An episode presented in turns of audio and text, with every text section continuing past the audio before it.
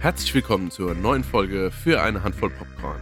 In dieser Folge sprechen wir über The Cell, Catch the Killer, The Mill, Marlowe, The Family Plan, Die Schneegesellschaft und God is a Bullet. Viel Spaß!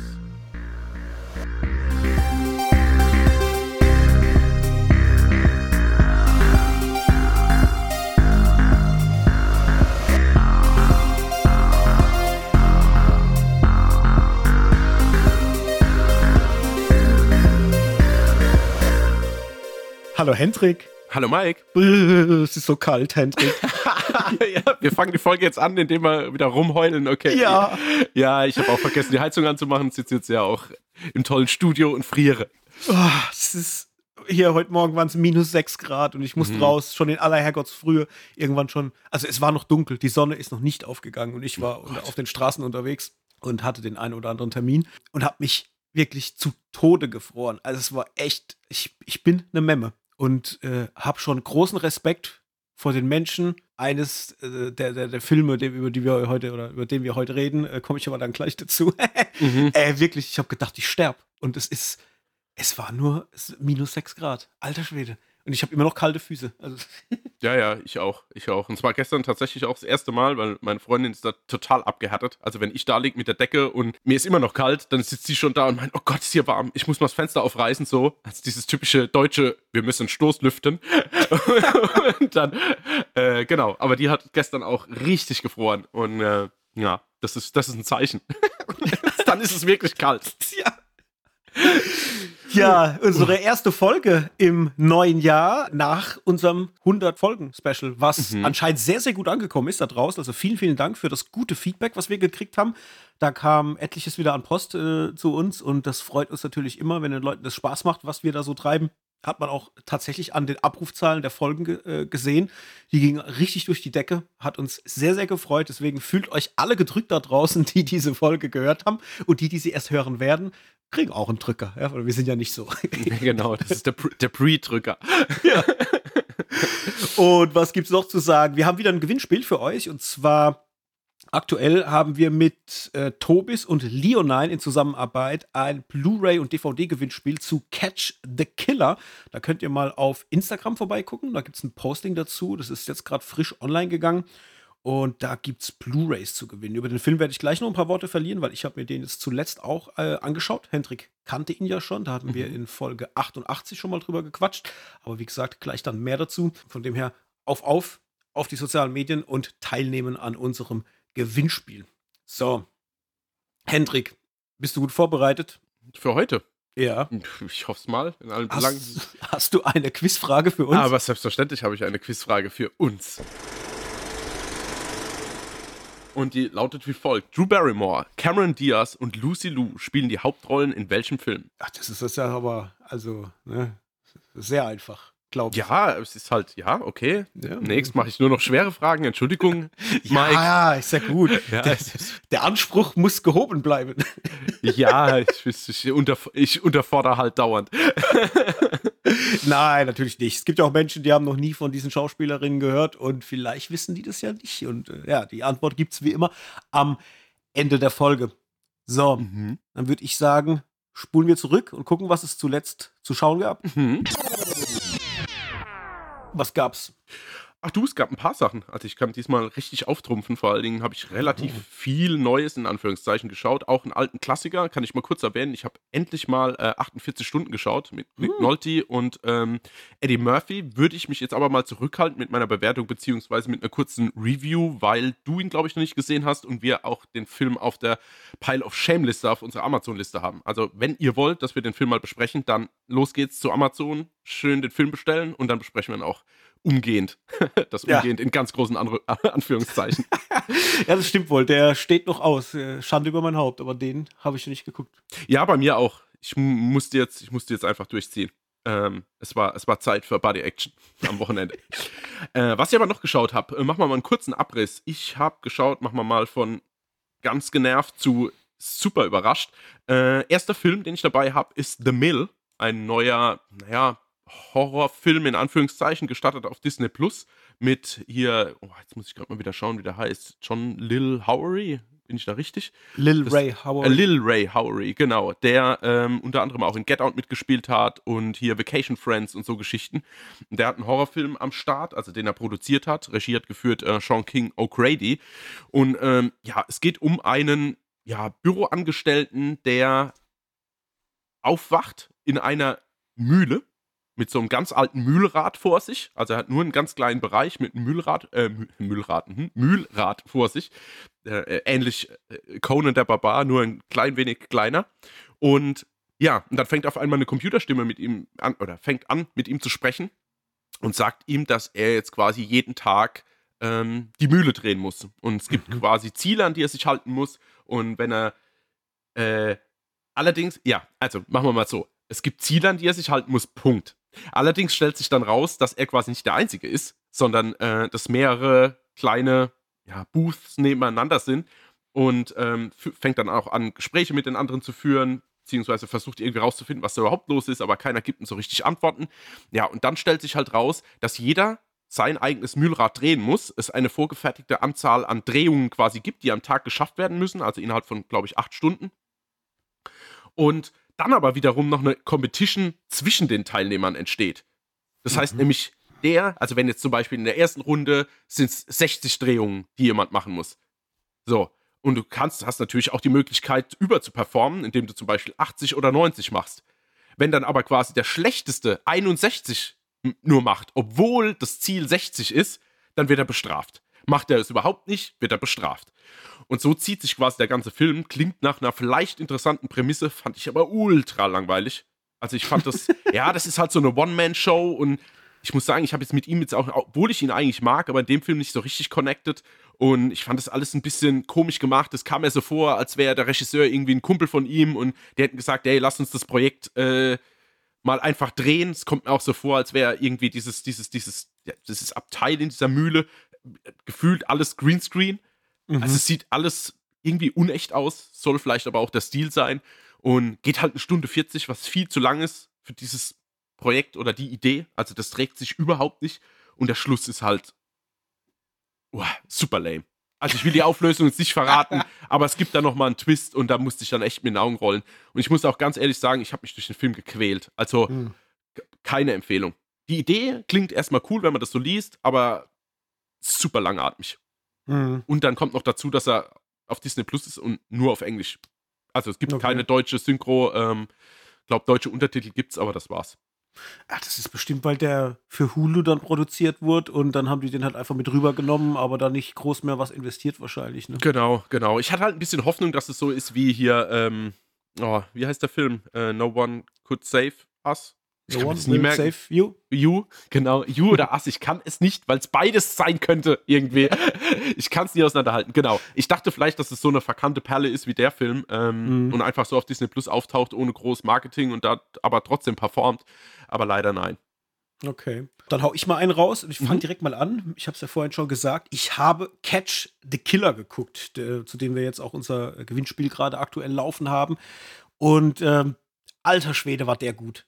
Ich hätte, also du hast es ja schon gesagt, wir hatten ja in äh, Folge 88 schon mal darüber geredet du hast berichtet, weil du ja im Kino warst, dass ja gar nicht so einfach war damals, den überhaupt im Kino zu finden, weil der nicht überall lief und hast ja schon geschwärmt davon und jetzt kurz äh, wurde, also der Film ist kurz davor, dass er in den Heimrelease kommt, wird glaube ich jetzt am 15. oder 16. Januar wird er veröffentlicht und dann dachte ich, okay, jetzt machen wir das Gewinnspiel, wir können Blu-rays verlosen, wir haben auch einen Screener gekriegt, jetzt muss ich ihn mir reinziehen und alter Schwede, habe ich Spaß mit diesem Film gehabt. Also ich fand den echt gut. Also soweit man halt Spaß mit so einem Drama haben kann. Ja. Und äh, ja, kurz abgerissen, also es geht um einen Scharfschützen, der in Baltimore in der Silvesternacht 29 Menschen erschießt und um eine junge Streifenpolizistin, die von einem FBI, äh, FBI-Agent mit in die Ermittlungen aufgenommen wird.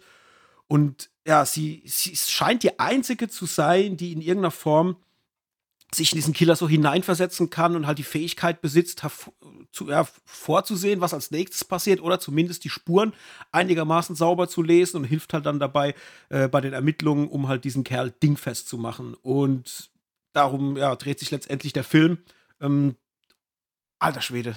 Also ich fand den, also an Spannung echt kaum zu überbieten. Also es ist so ein Film, wie ich ihn eigentlich aus den 90ern kenne. Mhm. So diese 90er Jahre Thriller, die noch so richtig handfest waren, so ein bisschen gritty, äh, wo du richtig merkst die ganze Zeit, da, da, da geht's um was, da ist irgendwie so, so ein, ja, so ein grimmiger Unterton. Die ganze Stimmung ist nicht, also nicht wirklich positiv. Du spürst das auch an allen Ecken und Kanten und dann guckst du eben zu, wie die Polizei versucht, da ihre Arbeit zu machen, sich zum Teil aber auch selber im Weg steht, bis hin dazu, was du ja auch schon in der Folge damals erwähnt hattest, dass du halt auch siehst, wie eigentlich der Staat funktioniert oder auch die ganzen Instanzen funktionieren und du dir als Zuschauer dann nur noch an den Kopf fasst und denkst, alter Schwede, was ist da denn im Argen? Also auch so mit Politik und wie die Politik halt Dinge zurechtschiebt, um, um ja nach außen halt ein bestimmtes Licht dann äh, abzubilden oder ein bestimmtes Bild abzugeben an die Öffentlichkeit.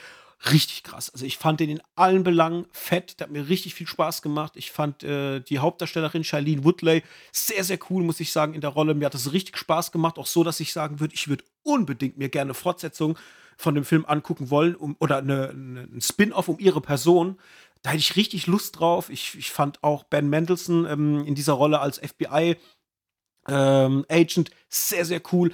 Vor allem auch, weil die also ich will es nicht zu sehr spoilern und versuche mich da ein bisschen zurückzuhalten, aber auch die Art mit seinem und um seinen Charakter, also wie natürlich man da Dinge einführt im Film, sodass es völlig normal sich anfühlt und, und äh, absolut glaubwürdig. Also es hat richtig Spaß gemacht. Ich fand auch ähm, den Darsteller vom Bösewichten, äh, vom Bösewicht Ralph Innocent ähm, sehr cool als Haupt, also als äh, Darsteller, äh, das war auch irgendwie krass, weil ich mir überhaupt nicht erstmal vorstellen konnte, wer ist das? Wie sieht der aus? Was sind wohl dem seine Beweggründe und so weiter? Und ja, es ist natürlich schon so, dass zum Schluss vom Film dann äh, der Bösewicht schon in so ein Licht gerückt wird, dass man ihn vielleicht auch als Opfer des Systems ein bisschen äh, ja, betrachten könnte. Kann man. Also die Position gibt es tatsächlich im Film, dass man sagen kann, ja, das ist schon möglich.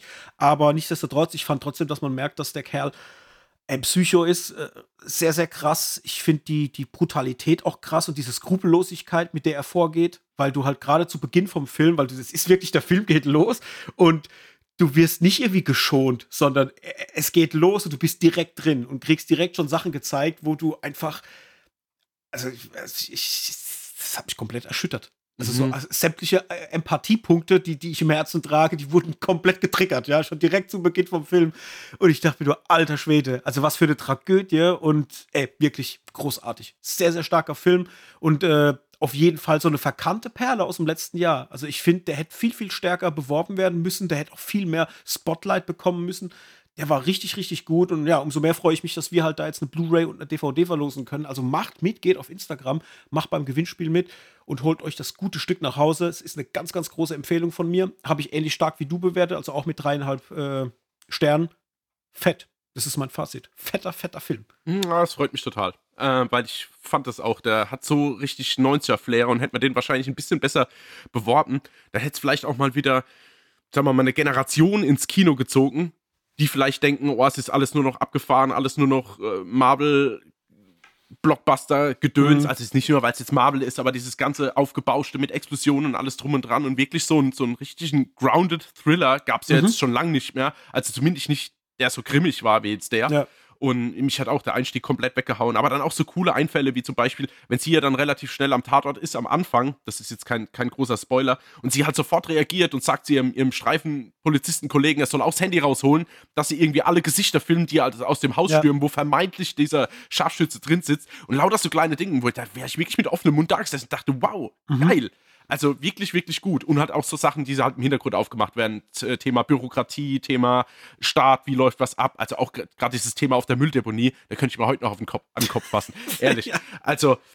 Ja, auch ihr persönliches Schicksal halt auch. Ne? Mhm. Also da kommt ja irgendwann so ein Moment, wo du siehst, wer sie eigentlich ist und was sie so für einen Hintergrund hat. Das ja. wird zwar jetzt nicht zu stark aufgebaut, aber es reicht, dass mhm. du äh, ein Gefühl für sie bekommst und weißt, was mit ihr los ist, warum sie wie tickt und so weiter. Und das war halt, es war auch cool, weil ich da nicht mit gerechnet hätte und es gibt so einige äh, Themen im Film, mit denen ich nicht gerechnet habe, die ja. auch wirklich dafür sorgen, dass du da sitzt und hast einen offenen Mund und denkst, what the fuck, okay, ja. äh, hätte ich jetzt überhaupt nicht damit gerechnet. Also der war echt gut. Also als, als Crime-Thriller, äh, ich glaube, das ist mit einer der, der besten Filme, die ich gesehen habe in, in dem Genre, so aus den letzten, keine Ahnung, fünf bis zehn Jahren. Oh, gut, also, ich hätte jetzt fast 20 gesagt, aber ja. ah, ja, nee, ich meine, wenn du überlegst, wir sind bei 2023, ich glaube in den 90ern war so die Hochzeit der wirklich krassen Thriller. Danach war es ja dann auch schon wieder ein bisschen aufgebauschter. Ähm, also so bodenständig wie er ist, habe ich schon lange keinen mehr gesehen. Halten wir es mhm. mal so fest. Ja, auf ja. jeden Fall. Also für, für Freunde von, von wirklich so mal wieder ernstem Kino. Mhm. Nicht so quietschebunt und, und, und hier ein Witz und da ein Witz, sondern einfach straight, grounded, Empfehlung. Ja, definitiv. Schließe ich mich an.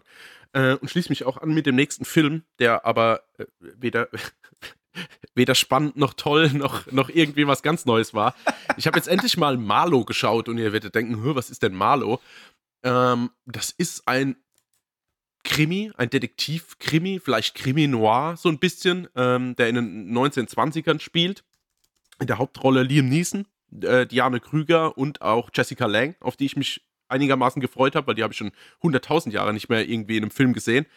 Und es ist die typische Geschichte, die blonde Maid kommt zum abgehalfterten Polizist, äh, abgehalfterten Detektiv, der früher Polizist war, und äh, sagt zu ihm, er soll den vermissten Freund von ihr finden. Und dann entspinnt sich halt so ein Kriminalfall über, aber glaube ich, knapp zwei Stunden, der halt langatmiger nicht sein könnte. Also mhm. der ist halt total ruhig, der ist, ähm, boah, da passiert wirklich ganz, ganz wenig. Das sind viele Unterhaltungen, die aber auch nicht gerade spannend sind. Das sind Dialoge echt zum, also da muss, da muss man mit den Augen rollen. Also das ist so eine vermeintliche Coolness, die so quatschig rüberkommt. Also manchmal sind es einfach nur so wie so in der Küche, wenn er, oder, oder wenn, wenn Leute im Wohnzimmer sowas haben, so der, der, der, der stärkste Mensch in, dem, in diesem Haus bist du, oder ich, ich weiß gar nicht, wie so diese Motivationssprüche sind. Du weißt, was ich meine, ja? ja? Also sowas, keine Ahnung, so, so richtige K Kalendersprüche und so, also und so kommen mir als die Dialoge vor. Also es war teilweise echt unerträglich.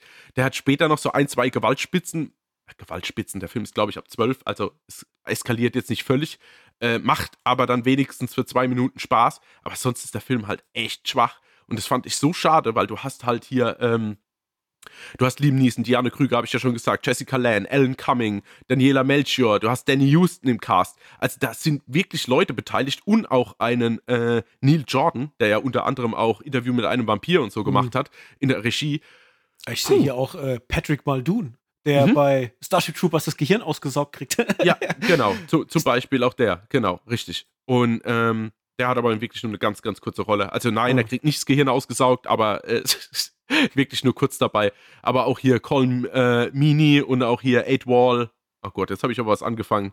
Akuneye, bla bla bla, den kennt ihr sicher auch. Akbaye, schaut mal nach. Auf jeden Fall äh, äh, Hammerbesetzung, eigentlich gute Regie, aber so ein langatmiger Film und spannungsarm und konstruiert und also der hat mir wirklich, das habe ich aber schon gemerkt. Der, der Film lief zwei Minuten und ich dachte schon, oh, würden wir den jetzt nicht zusammenschauen, würde ich ihn ausmachen. Weil ich, ich habe mhm. schon gespürt, dass der so langatmig ist und, und, und, und schlecht inszeniert. Das Einzige, was man wirklich positiv sind die Bilder. Also es ist relativ viel digital, muss man sagen.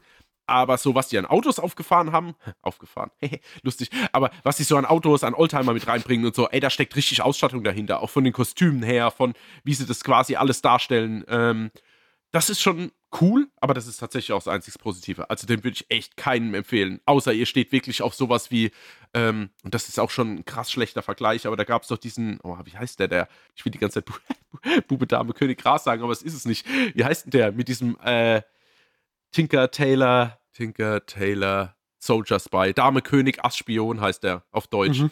Genau, mit Gary okay. Oldman, Colin Firth, äh, Benedict Cumberbatch, also richtig fett besetztes Ding und auch, der ist auch richtig gut bewertet, aber ich fand den halt ähnlich langatmig, weil der besteht halt nur aus Dialogen und bei Marlow ist halt das Problem, dass die Dialoge noch scheiße sind. okay. So, also zwei Sterne von mir, bitte keine Empfehlung. Ich habe jetzt die ganze Zeit gewartet, ich wollte die ganze Zeit schon leihen, weil ich so angefixt war, weil ich sowas ja eigentlich total mag, so Detektiv- Crime-Dinger.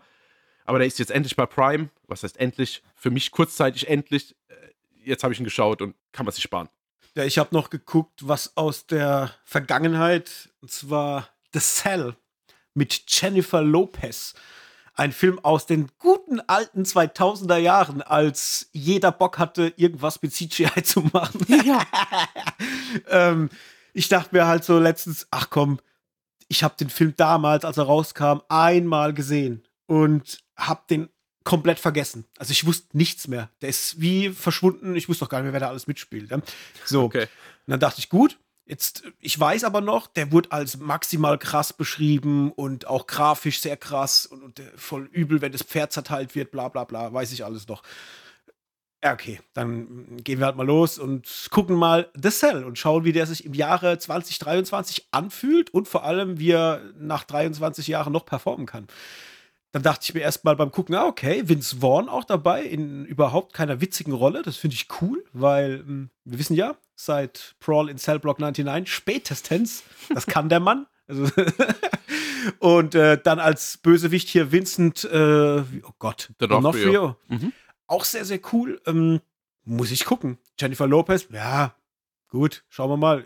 Ich weiß noch damals aus ihren Anfängen, dass ich die gar nicht so schlecht fand. Jo, Jetzt habe ich den Film geguckt. Ja, und so gut war er nicht. ich hätte mir gewünscht, dass er besser wird, aber ey, ganz ehrlich, das ist so richtiger Quatsch. Also, diese Story, dass, also, äh, es ist ja so eine Sozialarbeiterin und arbeitet an irgendeinem so Institut oder bei irgendeinem Unternehmen, die äh, so ähm, eine experimentelle Technologie haben, damit sie in den Verstand von Menschen eindringen kann. Und dann passiert ja quasi dieses Unglück mit diesem äh, freakigen Killer.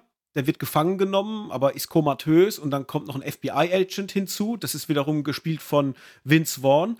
Und dann wird ja Sozialarbeiterin Jennifer Lopez ange, angeheuert, letztendlich, um in den Kopf von diesem Kerl zu steigen und herauszufinden, wo sein letztes Entführungsopfer steckt, weil die anscheinend noch nicht tot ist. So. Und dann ist sie halt im Kopf von ihm und versucht halt Antworten zu finden. Und zum Teil verfällt sie ihm auch so ein bisschen in, in dieser ja, Welt seines Gedankenpalastes und so weiter und so fort und wird aber auch mit Themen konfrontiert, die zum Teil sehr freaky sind, die von der grafischen Gewalt her auch zum Teil ein bisschen krass sind, aber hat sich der irgendwie komisch angefühlt jetzt nach, nach so langer Zeit. Also irgendwie merkst du halt, dass die Geschichte nicht so richtig gut ausge erzählt ist. Also du spürst halt einfach, wo er die Schwächen im Drehbuch hat.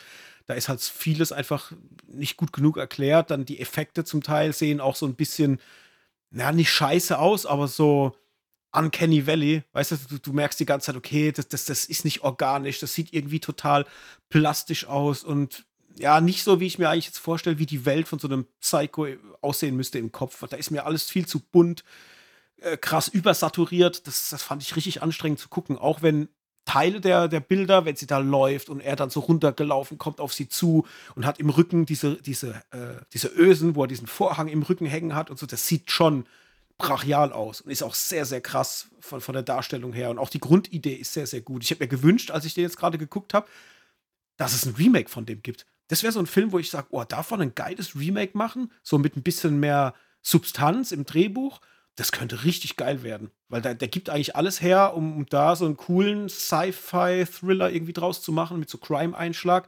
Ähm, ja, ich fand ihn jetzt nicht so extrem gut. Ich habe dem zweieinhalb Sterne jetzt gegeben. Mehr mhm. ist er nicht und ich bin auch ehrlich, ich glaube, ich brauche den auch nicht nochmal sehen. Also, das mhm. war jetzt nett zum mhm. Auffrischen, so als, als Filmbibliothek im Hinterkopf abhaken, ist es okay, aber mehr brauche ich den, glaube ich, nicht mehr.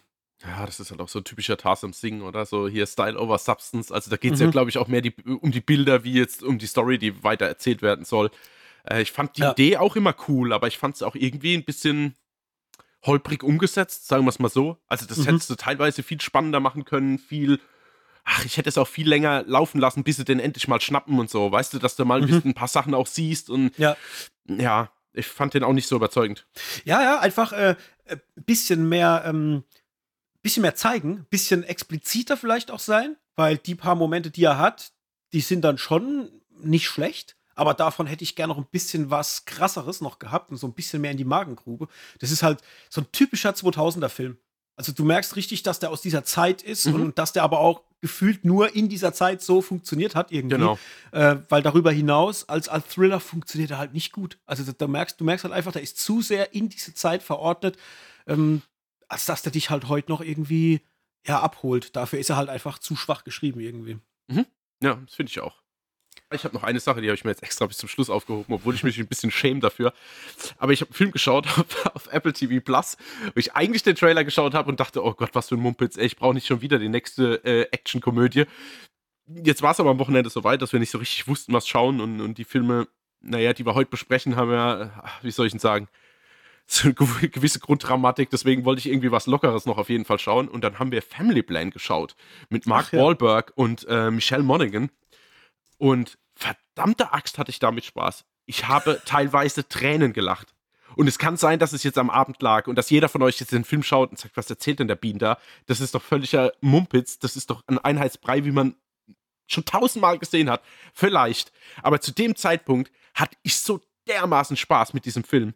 Äh, das ist echt.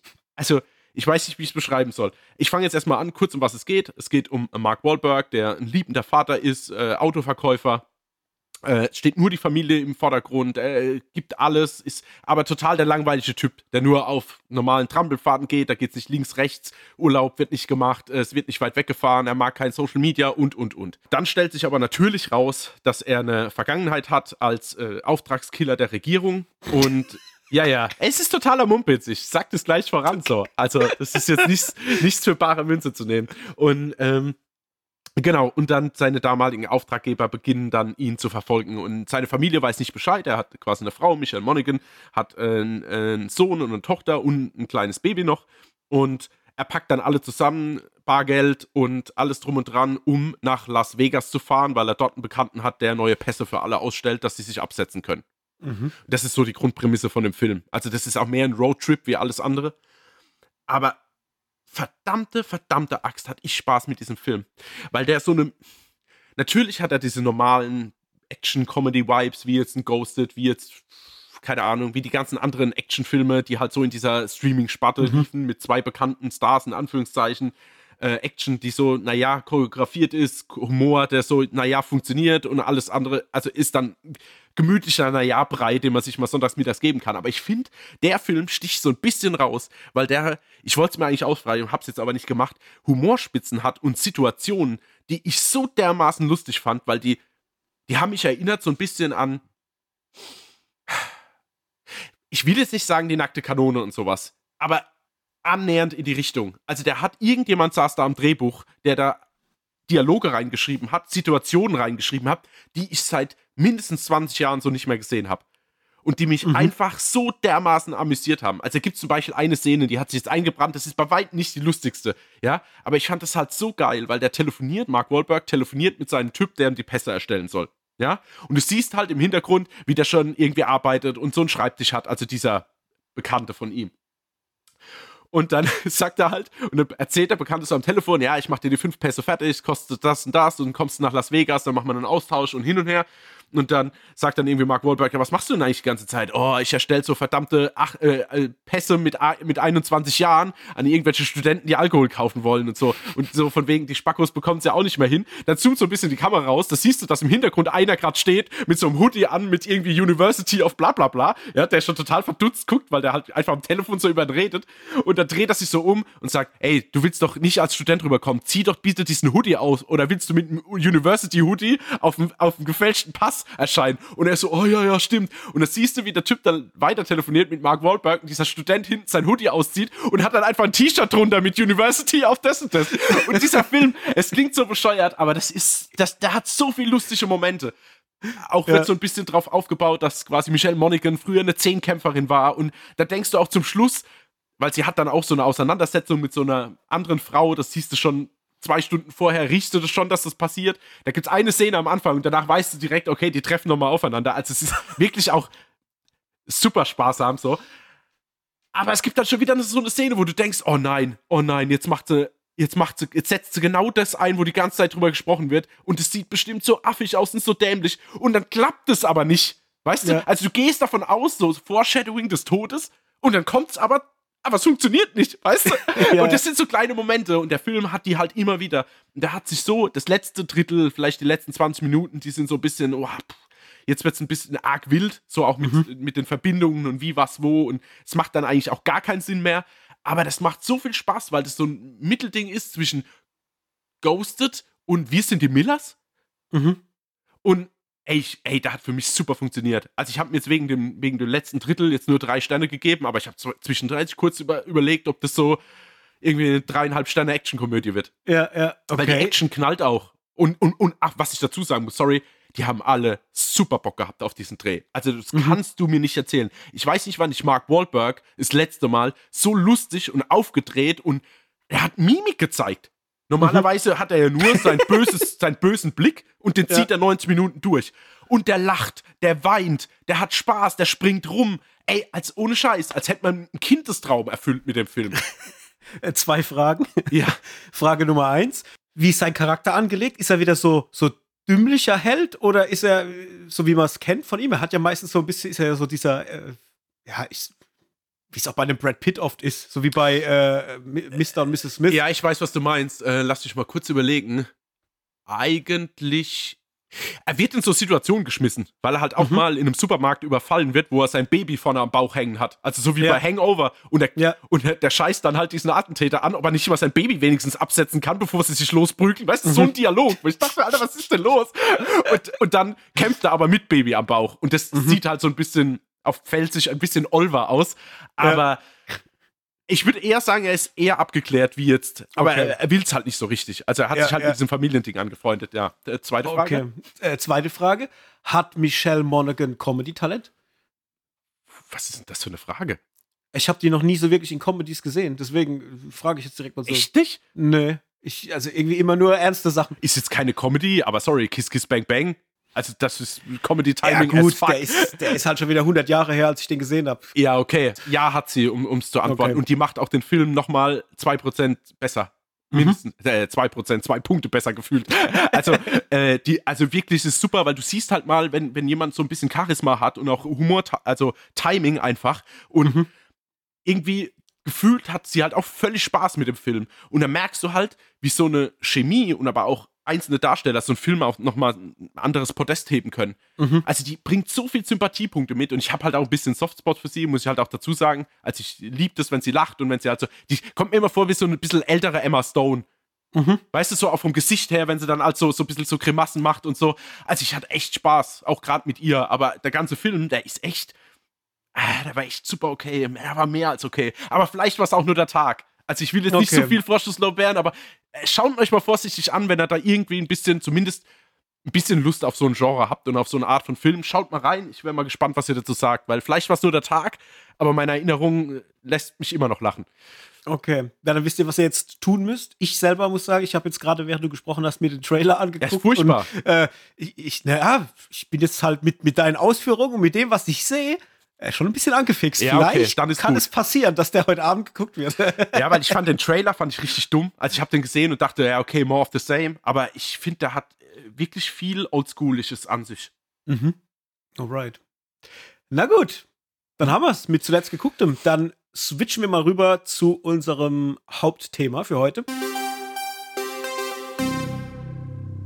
Es geht um zwei Filme. Wir haben mit dabei heute Die Schneegesellschaft, einen Film, der letztes Jahr äh, noch in die Kinos kam und jetzt bereits auf Netflix zu sehen ist, wurde jetzt gerade veröffentlicht. Und wir haben God is a Bullet, ebenfalls ein Film, der letztes Jahr auf Festivals rumgereicht wurde, ist jetzt aktuell auf den Streamern bzw. per VOD zu sehen. Das eine ist ein Drama, das andere ein Action, Drama. Crime, Horror, Drama, whatever. Hendrik, was darf sein? Brust oder Keule? das ist ja gut. Wäre ja in beiden Fällen die Schneegesellschaft. nee, nee, Spaß beiseite. Äh, God is a Bullet, bitte, bitte, bitte. Okay, fangen wir an mit God is a Bullet. Wie gesagt, wurde letztes Jahr auch beim, äh, unter anderem beim Fantasy Filmfest gezeigt. Ich lese mal vor, um was es geht, damit ihr im Bilde seid. Und da bin ich mal gespannt, wie der funktioniert hat. Und zwar als die Mitglieder eines mörderischen Kults an Weihnachten in sein Haus eindringen, seine Ex-Frau abschlachten und die gemeinsame Tochter Gabby verschleppen, begibt sich der ehemalige Polizist Bob mit Hilfe der Sektenaussteigerin Casey auf eine verzweifelte Suche nach dem Mädchen. Dafür muss er tief in eine Welt eintauchen, die ebenso fremd wie feindselig ist. Denn um die psychopathischen Killer zu finden und ihr Vertrauen zu gewinnen, muss er zu einem der ihren werden. Mit aller Konsequenz. So. Herr Bean. Oh. Na, mhm. Ah, ich merke schon, da, da rollt, rollt, einer mit den Augen. Ja, ja, ja, das war, war, leider gar nichts für mich, muss ich dazu sagen. Ich hatte sogar ich verfolge den Film schon ein bisschen, muss ich, muss ich zugeben. Da haben wir auch noch gar nicht drüber gesprochen, dass ich den eigentlich die ganze Zeit schon auf dem Schirm habe. Ähm, habe das immer wieder vergessen, mal anzusprechen, weil ich einfach die Besetzung ganz cool fand. Also Micah Monroe geht eh immer und äh, hier, wie heißt der, der andere Dude? Nik Nikolai Costa der, Waldau. Waldau. Genau, richtig. Den mag ich eigentlich auch, auch wenn ich jetzt keine großen ähm, Verknüpfungspunkte zu ihm habe. Und ich, mir hat halt die Prämisse irgendwie gefallen. Also dieses mhm. irgendwie Sekte äh, bringt Frau um, entführt Kind und ja, äh, er als Polizist, beziehungsweise dann im Verlauf des Films Ex-Polizist, äh, geht dann auf die Suche und, und reißerisch und brutal. Und da dachte ich, oh ja, okay, das könnte könnt genau mein Cup of Tea sein. Ich muss aber sagen, war es irgendwie leider nicht, weil ich, boah, ich habe zu keinem so richtig anknüpfen können. Also ich fand ihn immer total den Dulli. Sie fand ich so ein bisschen übermäßig auf cool getrimmt. Also mhm. ich meine, natürlich hat sie viel Scheiße miterleben müssen. Das kriegt man ja auch dann auch in, in, in, Flashback gezeigt. Und also, das ist alles kein, kein Spaß. Also, das ist richtig, richtig harter Tobak. Ähm, von daher verstehe ich es natürlich, dass das da abgebrüht ist. Aber was ich halt nicht verstehe, ist der Verlauf der Story. Ja. Also irgendwie macht das für mich, irgendwie hat das für mich also überhaupt gar keinen Sinn. Also das passiert und dann geht quasi der Film mehr oder weniger so richtig los. Sie finden zusammen und, und, und, aber auch für das, dass der Film zweieinhalb Stunden geht, finde ich, finden die viel zu schnell zusammen. Dann reisen die quasi los, kaufen Waffen. Dann muss er tätowiert werden, dass er quasi nicht auffällt. Wo ich dann auch denke, in was für einer Scheiß. Also hätte er die ganze Zeit ein Hemd getragen oder ein Pulli, hätte er auch nicht tätowiert sein können. Hätten so mhm. jetzt äh, eine, eine, Spinne aufs Gesicht bügeln können und dann wäre es das gewesen. Also das fand ich auch total überzwerg. Auch dieser ganze Satanisten-Clan. Es war ja schon irgendwie ein Satanisten-Clan, ja. wobei ich jetzt nicht so richtig weiß, warum er dann auf Satanisten gegangen ist. Also, das wird ja jetzt nicht groß, ich will nicht sagen erklärt, aber es nee. ist nicht groß wichtig für die Story auch, oder? Also, das ist jetzt, nee, nee. okay, gut. Du antwortest schon so nüchtern, ich bin mal gespannt, was du von dem Film hältst. Und dann, ähm, ja, geht die Story los und ich verstehe es als nicht so richtig, weil gefühlt sind sie dann wieder in der Nähe, der Typ ist quasi im selben Raum wie sie und trotzdem vergehen dann nochmal anderthalb Stunden, bis sie wieder aufeinandertreffen. Also ich fand den halt zäh wie Kaugummi und ich muss halt sagen, dass die verschiedenen äh, Action-Points, die er hat, die durchaus widerlich brutal sind, also so schon annähernd an hier Cellblock, äh, Brawl in Cellblock 99, aber halt so quatschig computereffektisch sind. Also mhm. es gibt so eine Szene, wo so ein Typ einen Kiefer weggeschossen kriegt, der ja. sich dann noch so dranhält, wo ich dann dachte, oh, das sieht ja aus wie bei hier oh, wie ist der Film von den äh, Wachowskis, der da produziert wird? Äh, Ninja Assassin oder nur Assassin? Der war auch in den 2000ern so ein ultra brutaler Ninja-Film, der so scheiße aussah nach CGI und es kam mir halt so wieder hoch und ich war so richtig losgelöst von dem Ganzen. Es hätte so dramatisch, so bitter sein können, aber irgendwie hat in meiner Welt also die Action hat nicht so richtig funktioniert. Vor allen Dingen fand ich es zum Schluss dann auch unrealistisch, weil die Mengen, mhm. die dann kommen gegenüber, was sie denen gegenüberstellen können, jeder schießt daneben, also sau unglaubwürdig. Dann fand ich J Jamie Foxx eigentlich sogar ganz okay, aber völlig verschenkt. Ja. ja. Also auch, auch seine Rolle hat in meiner Welt überhaupt keinen Sinn ergeben. Wo, wo steht er jetzt? Aber vielleicht habe ich es auch nicht mitbekommen, weil ich bin ganz ehrlich, in den zweieinhalb Stunden habe ich mehr als ein paar Mal vom Kopf her abgeschalten und habe nur mhm. noch geguckt. Und äh, boah, das fand ich alles sehr schade. Und wenn man dann später versucht, dann nochmal so eine Verknüpfung herzustellen, wer mit wem zusammenhängt und warum es überhaupt so weit gekommen ist, dachte ich auch, what the fuck, das ist jetzt euer Ernst so? Das ist als alles passiert wegen dem? Ja, ja. Oh, ich fand's so schade, weil hey, der hätte so Bock machen können, von der Grundprämisse aus. Äh, ich habe das irgendwo gelesen, das fand ich die beste Beschreibung, warte mal, ob ich das schnell finde. Die beste Beschreibung für den Film ähm, von einem anderen Kritiker, Kollegen, manchmal, genau, fühlt sich an wie Taken von Rob Zombie. Und das passt halt wie die Faust aufs Auge. Ja, ja. Ah. Ja, vielleicht erstmal, vielleicht bringst du noch ein paar Punkte, wo ich nochmal dran anknüpfen kann, aber boah, ich war sehr enttäuscht und auch mhm. sehr gelangweilt, leider.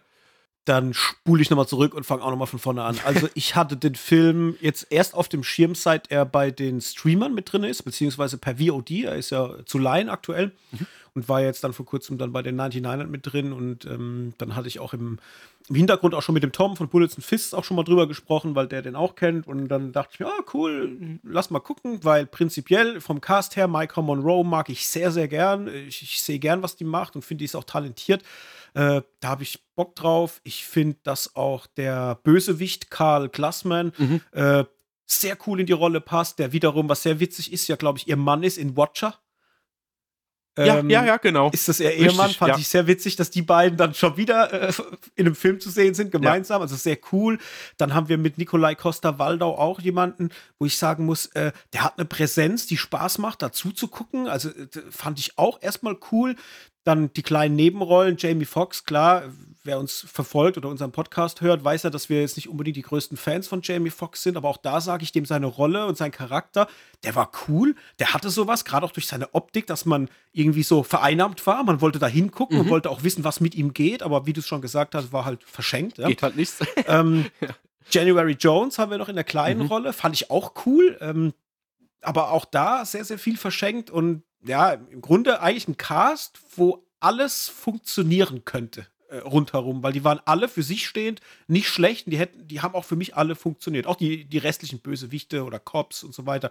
Oder auch die Mitglieder dieser Sekte oder dieser Gang, vor allem weil einer der, der, mit dem äh, mit dem langen Bart, das ist doch dieser Ethan Suplee, ja, genau. der, den man eigentlich kennt, eher als korpulenteren Darsteller, ne? Damals hier bei äh, Evolution und so Ja, weiter. ja, und auch leicht trottelig halt. Aber der hat ja schon mal, wo war denn das, wo der auch mal schon mal so eine krasse Rolle, so ein Ex-Marine gespielt hat, wo wir es schon mal drüber hatten. Weißt du Ach, noch? Ja, ja, ja. Wo er auch so, so, so, so, eine Astralgestalt war, aber ich weiß Ja, nicht mehr. Ja, aber ja. Mhm. hat super krass in diese Rolle gepasst und du hast ihm das auch alles komplett abgenommen. Also wie gesagt, vom Cast her erstmal alles soweit okay. Nur, ja, dann hat halt der Film für mich einfach das große Problem gehabt, dass er in sich, ich, ich weiß nicht, was es ist, ob es das Drehbuch oder ob es wirklich nur die, Ins die Inszenierung ist, dass der so viele Löcher aufweist und so viele, meiner Meinung nach, grobe Fehler in, in der Inszenierung, was, was Anschlussszenen betrifft, was die Erzählung oder die Erzählstruktur als Ganzes auch betrifft, dass das extrem anstrengend war für mich, da ja nicht dabei, dabei zu bleiben. Schon, das ging, aber dass dir das Spaß macht, da zugucken zu wollen. Ich fand es teils echt anstrengend und es fängt halt an mit unseren Hauptdarstellern, wo ich sage, dass eine Micah Monroe bei mir leider überhaupt nicht funktioniert hat, weil ich immer dachte, sie spielt nur eine Rolle. Ich, also sie war für mich nie dieser Charakter. Ich habe die ganze Zeit gedacht, die spielt so überstilisiert cool, dass ich ihr jetzt das nicht abnehme. Also das sieht aus wie jemand, der jetzt diese Rolle spielen muss und nicht, dass er die Rolle ist, ja. Und das fand ich halt super schade, weil eigentlich von der Grundprämisse her alles, was ich gern sehe. Du hast das, eine fucking Sekte, es wird jemand entführt, erschossen, maximale Brutalität und jemand muss Rache ausüben. ja, genau. Ich wollte gerade sagen. Typischen äh, Plots, so, wo ich sage, yes, wo, Ja. hier, shut up and take my money. Ja? Und auch einen Nikolai Costa-Waldau für sich stehend als dieser Charakter, der war absolut cool. Mir hat es gefallen. Er kommt eigentlich aus dem Büro, ist jetzt nicht unbedingt der Cop, der auf der Straße für rechte Ordnung sorgt, sondern ist ein Sesselpupser, ja. So, dann muss er raus und, und muss in diese Welt rein und muss halt vielleicht auch über sich hinauswachsen, beziehungsweise muss halt auch einfach jemanden, jemand sein, der, den er bisher äh, vielleicht nie war oder der jetzt erst aus ihm rausgekitzelt wird, vielleicht durch diese Tragödie. Aber auch alles das fällt komplett fach, äh, flach. Du hast es ja schon gesagt, diese Thematik mit der Tätowierung, ich könnte mich jetzt noch drüber aufregen. Sie sagen noch, du musst dich komplett tätowieren lassen, sonst wirst du in dieser Welt gleich irgendwie erkannt, dass du nicht dazugehörst und, und, und so weiter. ja, ja, ich denk, weil- ja, wann wart ihr denn in dieser Welt? Genau. Also, weißt du, äh, das ist quasi so äh, die Prämisse, die, die vorhanden sein muss, damit er losstarten kann. Aber es kommt niemals zu einem Moment, wo das nochmal Tragweite hat. Er ist zwar einmal in der Bar, wo dieser eine, äh, dieser Gangmember zu ihm sagt, hier, oh, coole Tattoos und so weiter oder irgend sowas. Ja.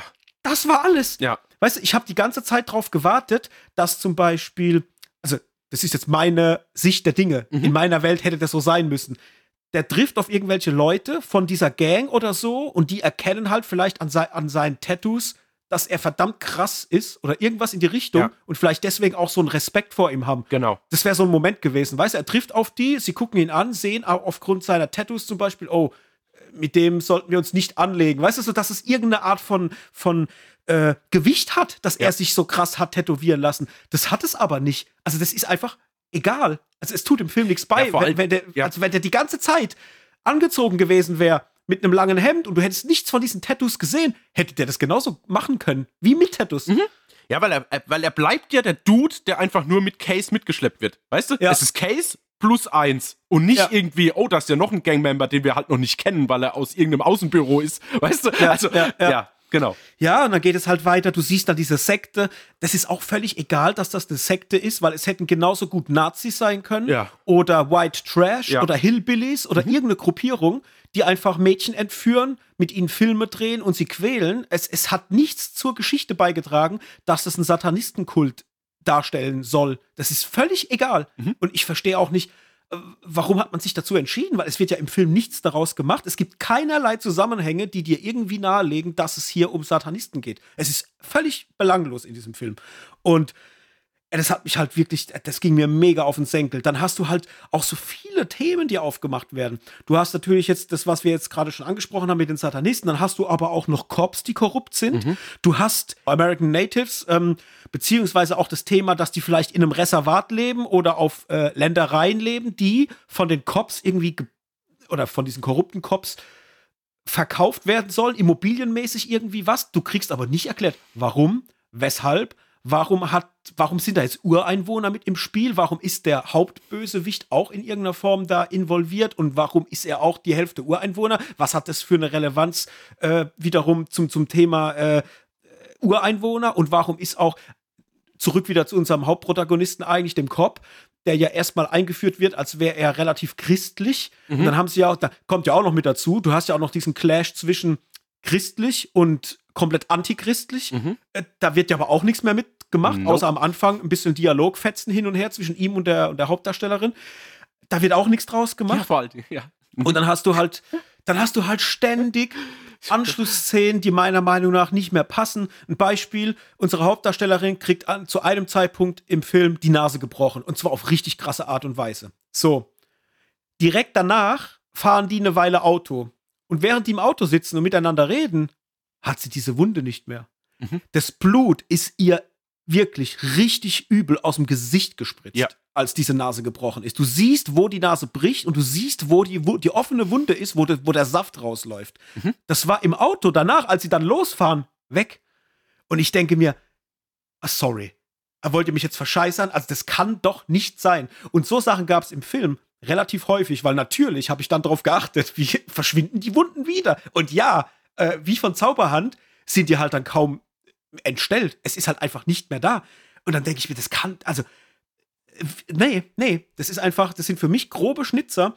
Und so funktioniert halt irgendwie der ganze Film. Der ganze Film wirkt für mich zusammengestückelt und man achtet nicht drauf, dass der Zusammenhang passt. Und das fand ich halt so schade, weil insgesamt ist eigentlich alles, was an Prämisse da ist, verdammt cool. Und dann auch dieser Love Interest zwischen ihm und ihr. Ich denke mir, Junge, du hast gerade deine Frau verloren, wenn es auch nur deine Ex-Frau ist und deine Tochter. Ist das jetzt das Stockholm-Syndrom oder was ähnliches, was da gerade passiert? Wieso hat er diesen, also das ist ja jetzt nicht so Vater-Tochter-Beziehung. Du merkst schon, das ist ein bisschen mehr als das. Mhm. Wenn- Woher kommt das? Das fand ich so fehlplatziert. Und ah, auch das Ende, dieser, wenn sie diesen Shootout haben mit diesen ganzen Gangmembern Ja. auf diesem Platz und du denkst dir, okay, das ist jetzt eine krasse Überzahl an, an Mhm. Leuten. Gut, da werden ein paar beiseite äh, gemäht, ja, aber auf einmal siehst du den, das Oberhaupt nicht mehr. Der ist weg und ist auch nicht mehr im Kampf involviert. Und dann ist der Kampf vorbei. Wo ist der, wo ist der hin? Tatsächlich musste ich peinlicherweise auch sagen, ich hab dann kurz mal aufs Handy geschaut oder war mal vielleicht schnell auf der Toilette und ich dachte, dass der davor vielleicht schon irgendwie umgebracht wurde. Und da dachte ich auch, ja, wo ist denn der jetzt? Ist der jetzt schon Mhm. tot? Aber ich tatsächlich wollte ich auch nicht mal zurückspulen. das war mir gerade egal. Und es wird ja noch aufgelöst, aber trotzdem. Also, das war echt, also schon ein Flickenteppich so. Mhm. Ich kann verstehen, dass man das mag, so, wenn, wenn, wenn man, also wenn das Genre etwas für jemanden ist. Ja, aber es fehlt so viel an Handwerk in diesem Film und du hast es vorhin erwähnt, es ist auch gut, dass du es gesagt hast, ich knüpfe nochmal an. Das Thema Effekte. Ey, Warum geht man nicht hin und macht praktische Effekte? Mhm. Es war doch jetzt gar nicht notwendig für so einen abhängenden Kiefer oder für Schusswunden und so weiter. Ich glaube jetzt, das wäre nicht so krass ins Budget gefallen, wenn du da ein bisschen auf praktische Effekte gegangen wärst. Und das hätte dem Film so viel beigetan, ja. Dann hätten sie lieber den Blutgehalt ein bisschen runtergefahren. Weißt du, ich meine, da ist ja jeder Schlag, ist ja direkt schon gefühlt ein Bruch von irgendwas, wo du am besten noch den Knochen rausstehen lässt und zwei Liter Blut rauslaufen. Ist ja bei Mhm. allem. Da hat ja, da hat ja alles so richtig Konsequenz. Also da hat ja, Ja. eine Ohrfeige, da ist man halt schon blau im Gesicht, weißt du? Also, was Ja. ich ja prinzipiell ganz cool finde. Aber dann dreh doch das bisschen zurück und investier lieber irgendwie Practicals.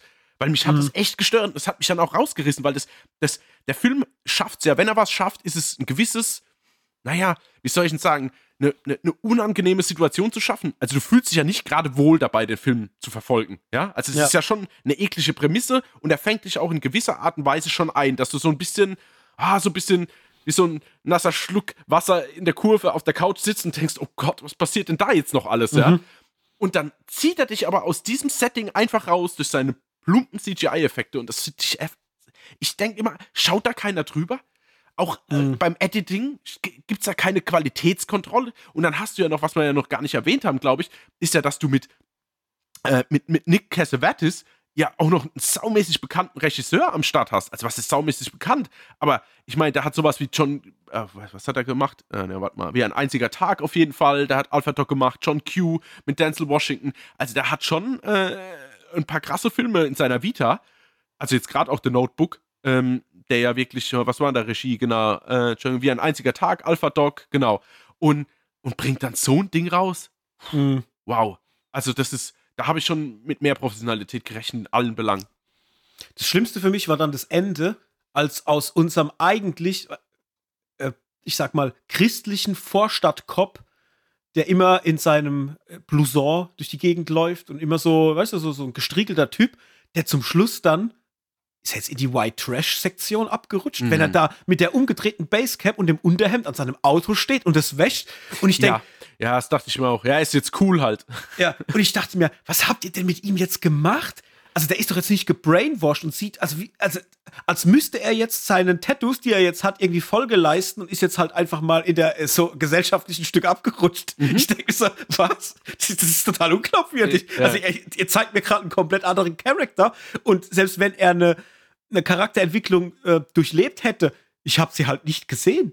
So, also das war nicht da. Mhm. Und ja, da war so vieles nicht da. Also wir haben's ja schon, ich habe es ja gerade schon gesagt, Zusammenhänge, dies, das, äh, warum Cops so sind, wie sie sind, warum Ureinwohner so sind, wie sie sind, die zusammen, da wird nichts wirklich erklärt. Es war sehr, sehr anstrengend. Mhm. Und ähm, ich überlege gerade, ob es da noch eine Sache gibt, die ich noch sagen wollte. Ja, ich glaub, überleg mal, ich habe eine Sache, die ich noch sagen will. Ich ja, fand das mit diesem Schlangenangriff im Auto bedingt eklig. Also da war ich kurz geschockt. Also wie diese Schlange sich in seinem Gesicht verbeißt und er zieht so dran und du siehst richtig, ja. dass die Zähne quasi noch in der Backe ja. hängen. Da dachte ich schon, oh Gott, weil du kannst mhm. ja echt nichts machen, wenn dich so eine Schlange auf dem Fahrersitz anfällt. Du hast ja da nicht groß Möglichkeiten, irgendwie wegzuspringen oder irgendwie. Ja, die, also das fand ich schon eine unangenehme Szene. Mhm, ja, das stimmt. Das, die hat mir auch gefallen, muss ich sagen. Ja, mir also, auch. War, war sehr cool. Mhm. Naja, also ich finde, der hat verdammt stark angefangen. Also gerade so die erste Viertelstunde, mhm. da dachte ich, oh ja, jetzt habe ich echt Bock. Aber dann, ja, ging es halt für mich bergab. Und ich dachte mir, als er zu Ende war, jetzt bin ich mal gespannt, was du dazu sagst. Der Film war fertig und die ganze Zeit dachte ich mir, warum hat diesen Film nicht Jeremy Saulnier äh, inszeniert, hier der äh, Green Room gemacht hat. Mhm. Stell dir mal vor, er hätte diesen Film gemacht mit, mit dieser Grundprämisse, ja. mit der Grimmigkeit von einem Green Room. Ja. Oh, hätte das geil sein können, weil der hat viele Parallelen. Hat er? Weißt du, so, die, die Gang, das, was passiert, die Brutalität mhm. und das mit der Ernsthaftigkeit, also noch mehr ernsthaft und halt mit dieser, ja, Erzählstruktur von so einem Green Room boah, ich hätte da richtig Bock gehabt. Mhm. Das hätte richtig geil sein können. Aber so war es das halt ja nicht so wirklich. Und vor allem geht er halt auch viel, viel zu lang. Ach, also du merkst richtig, wie ihm die Puste ausgeht ja. irgendwann und wie er an Pacing verliert. Und, und das ist, geht, beginnt vor allem dann, wenn der Showdown kommt. Der Showdown ist der Moment, wo du schon längst ja, die, die Fahne in den Wind hängst. Und ja, aber die halbe so, Stunde davor halt komplett sich irgendwie verläuft. Also es ging mhm. mir ähnlich. Also ich, aber das bin ich wieder an dem Punkt. Merkt es denn niemand? Sitzt da jemand so selbstverliebtes dran, der sagt, ja, also jede einzelne Sekunde von diesem Film brauchen wir, sonst, sonst ergibt es kein großes Ganzes. Ja. Weißt du, wie ich meine? Also, da muss doch irgendjemand da sitzen. Also, gibt es nicht Test-Screenings, wo dann irgendein Producer da sitzt und sagt, Männer, also könnt ihr 40 Minuten rausschneiden. Ihr braucht da ein bisschen mehr Dynamik. Die ja. Grundsubstanz, das passt, schauspielerisch ist okay, Maika schnackt dich ein bisschen runter, so cool musste nicht sein. Und jetzt noch 40 Minuten weg und dann funktioniert es. Mhm also das ist das halt, was ich nicht verstehe, weil mir geht's ähnlich. Es trägt sich halt null für das, was er erzählen will und was er dafür an, an, an Zeit sich nimmt. Du merkst halt, dass es ein Festivalfilm ist. Es ist wieder so, der guckt sich wieder wie so ein Festivalfilm, wo du sagst, ja, okay, wenn du jetzt gerade so in, in, im Vibe bist, bist auf einem Festival unterwegs, hast gerade ein paar coole Horrorfilme geguckt und vielleicht irgendeinen anderen Quatsch und dann, dann guckst du den noch, dann feierst du wahrscheinlich, dass da mal äh, ein Unterschenkel abgeschossen wird und dass ein Kiefer abhängt und so und findest es vielleicht in dem, in der Konstellation dann cool. Aber dann bist du halt zu Hause und willst einfach den Film mal so richtig genießen und merkst einfach, woran er überall krankt. Und das war halt für mich dann halt einfach zu viel. Gerade eben fällt mir auch noch ein, ist, weil ich gerade den Trailer noch parallel laufen habe, diese Szene mit dem Flammenwerfer wenn der mit dem Flammenwerfer äh, äh angeschossen wird, also sprich ja, unter, ja, unter Flammen steht. beschossen wird, ja. Ey, der hat fast keine Brandwunden. Nee, der hat nachher ein bisschen was im Gesicht, aber sein Bart ist noch da. Und ja, ich denke, ja. äh, sorry, ja, also und auch seine wurde, Augenbrauen und so. Kann man das nicht mal cool machen, ey? Das nervt der hätte, also wir, sorry, in einer echten Welt wäre dieser Typ mit Verbrennungen, äh, da ging nichts mehr. Mhm. Der wäre fast wahrscheinlich kaum noch anzugucken, so krass ist der verbrannt, ja. Und der hat halt einfach nichts. Und da, da, da fühle ich mich, ah, sorry, ich fühle ja. mich da ein bisschen veralbert. Ja, ist es ja auch. Ist es ja auch. Vor allen Dingen gut, dass du das nochmal ansprichst, weil in dieser Situation oder in der Szene war ich auch da gesessen und dachte, oh krass, wer kriegt denn da gerade so einen Flammenwerfer eingeschenkt? Das kann doch jetzt, weißt du, ich mhm. hab mir echt gedacht, wer ist denn das? Und da dachte ich mir, okay, es gibt ja eigentlich für diese Sekte nur zwei Feinde. Sie ist es ja. nicht, also kann es ja nur quasi unser Protagonist sein. Da dachte ich, wie lange hält denn der da drauf? Der, ja. der, und da dachte ich schon wieder, da war ich an dem Punkt, oh Gott, krass, ist der Film konsequent, das heißt, der verbrennt jetzt hier und mhm. dann macht's Schnitt und du hast quasi das ist ja nicht mal eine Brandblase im Gesicht, so ein bisschen, ja. so ein bisschen Haut und die, die, ganze, wie du schon sagst, die, wie cool wäre das gewesen, wenn mal die Hälfte von den Haaren oben auf dem Kopf weggebrannt wären oder die Augenbrauen und der Bart, weißt mhm. du, also so richtig, ich meine, das ist, es ist einfach Feuer, verdammt. Leonardo DiCaprio hat schon gesagt, geht es nicht ein bisschen kälter so, weißt du, also es ist, es ist und, also es ist so ein Quatsch. Und da hockst du wirklich da und denkst, das wollt ihr mir jetzt verkaufen, ehrlich. Das Witzige ist, ich habe ja den Trailer vor dem Film gesehen und da siehst du ja schon die Flammenwerfer-Szene und du siehst die Schlangenszene. Und ich dachte mir beim Trailer gucken, oh krass, ich freue mich schon, wenn die Bösewichte da von der Schlange attackiert werden und verbrannt mhm. werden, weil ich dachte, das, das widerfährt halt den Bösewichten. Ja, weil es halt Quatsch ist. Ja, genau. Dann passt jetzt im Film halt ihm und ich denke mir, oh krass, das hätte ich jetzt nicht gedacht und wie geht's denn jetzt weiter? Oder, ja gut, Schlangenbiss läuft, so also weiß gar nicht mehr, die fahren ja dann zurück, glaube ich, zu Jamie Foxx, aber dass er ihm da ein Gegenmittel gibt, so richtig. Ja, ich glaube ja, aber wie gesagt, mein also, Kopf war dann irgendwie, oh. das war so ein, so ein, so ein Blade-Ding, so, es kriegt das mm. Knoblauch gespritzt, wenn er die Nacht überlebt, dann hat er es geschafft, weißt du? Ja, ja. genau.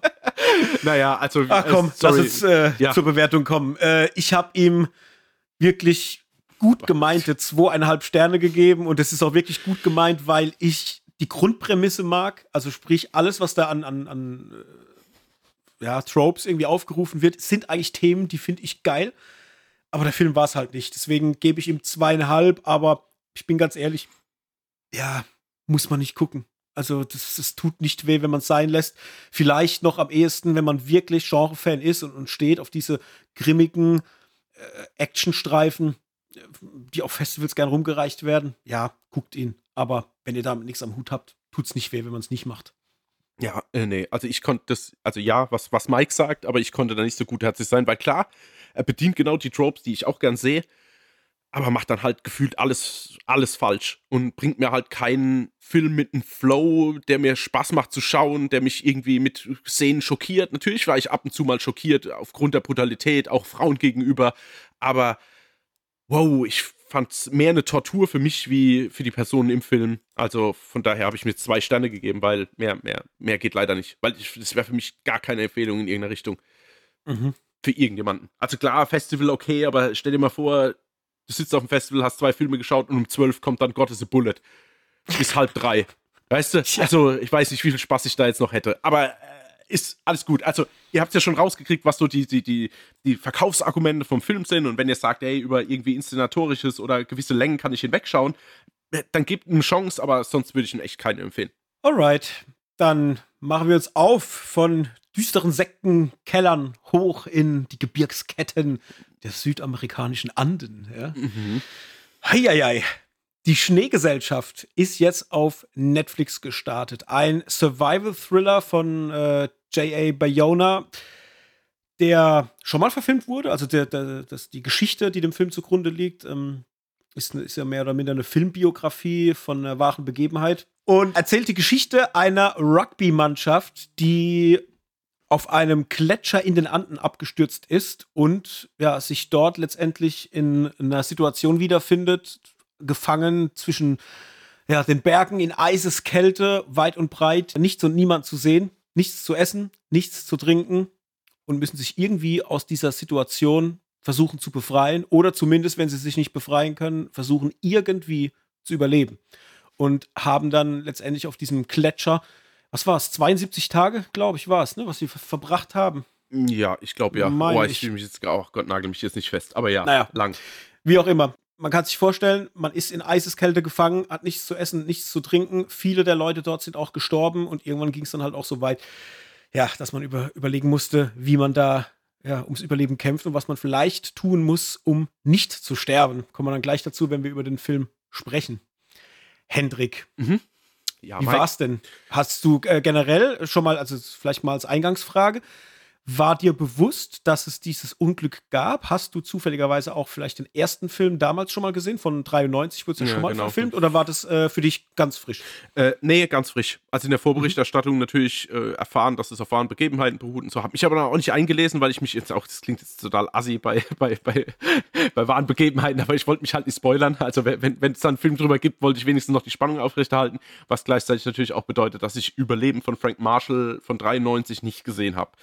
Von daher konnte ich da relativ ähm, ja, unverblümt dran gehen und war tatsächlich auch noch gespannt, was alles passiert, weil ich wusste es nicht. Ich wusste, dass eine Thematik halt so ein bisschen ein Topic wird im Laufe des Films. Das war mir jetzt auch schon aufgrund der, der Vorberichte klar, aber sonst, äh, ja, komplett unbedarft dran gegangen an die Geschichte. Ja, bei mir war es relativ ähnlich. Also ich hatte das nicht auf dem Schirm, dass es diese Katastrophe gab. Es sind ja doch schon äh, etliche äh, Katastrophen, gerade wenn es um Flugzeuge geht, äh, von denen man immer mal wieder hört. Und ich bin ehrlich, ähm, ich versuche sowas immer ein bisschen von mir fernzuhalten, weil ich, ich habe jetzt keine Flugangst, aber ich habe immer, wenn ich in Urlaub fliege, immer auch im, im Magen so ein Unbehagen, ja, weil ich es überhaupt nicht angenehm finde, mich irgendwie in der Luft zu befinden und nicht mehr die Kontrolle darüber habe, wo ich gehe und wo ich stehe und was ich da, was ich mache, ja. Äh, deswegen ist es immer sowas, wo ich sage, ja, okay, es, es ist nett, aber ich brauche es nicht immer haben. Auch ein Grund, warum ich zum Beispiel äh, Final Destination so gut wie nie gucke, auch wenn ich den ersten eigentlich mag, aber es, sorry, no chance. ja.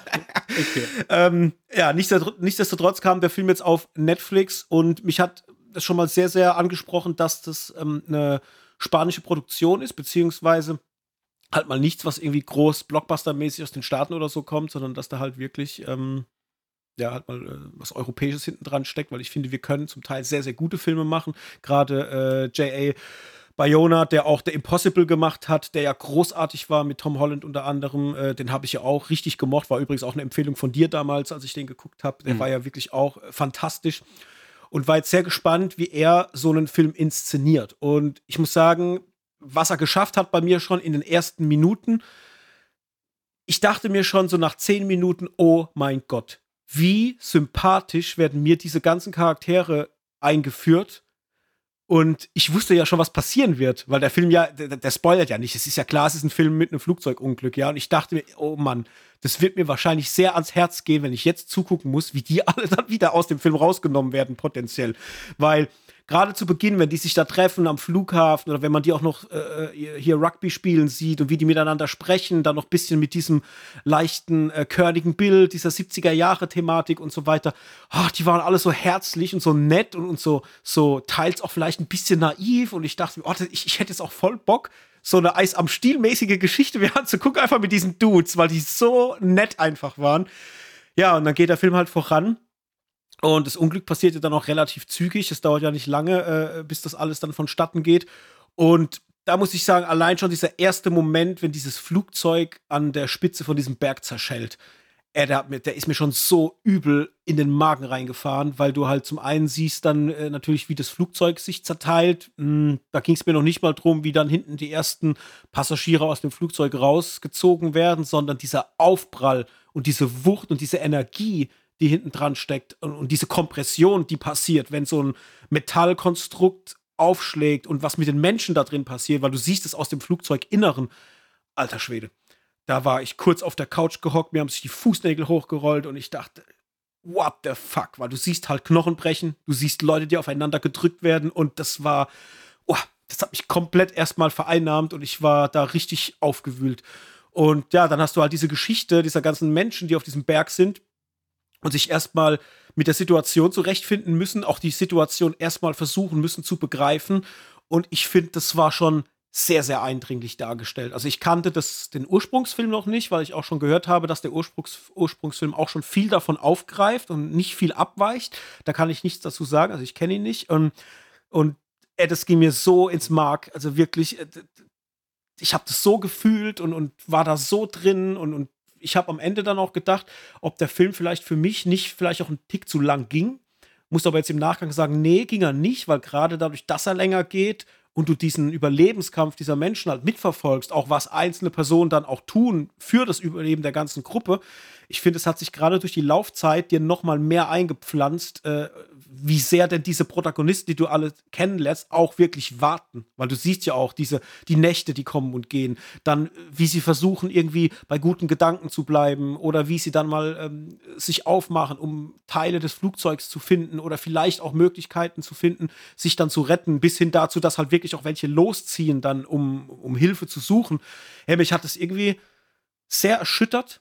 Es hat mich sehr äh, auch berührt zu manchen Stellen, äh, gerade als einer der Protagonisten, der sich verletzt dann an, an, den, an, an, an seinem Wunden, die er halt hat, und an dem, dem Wundbrand, der entsteht, halt daran halt auch dann stirbt. Oh, das war richtig krass.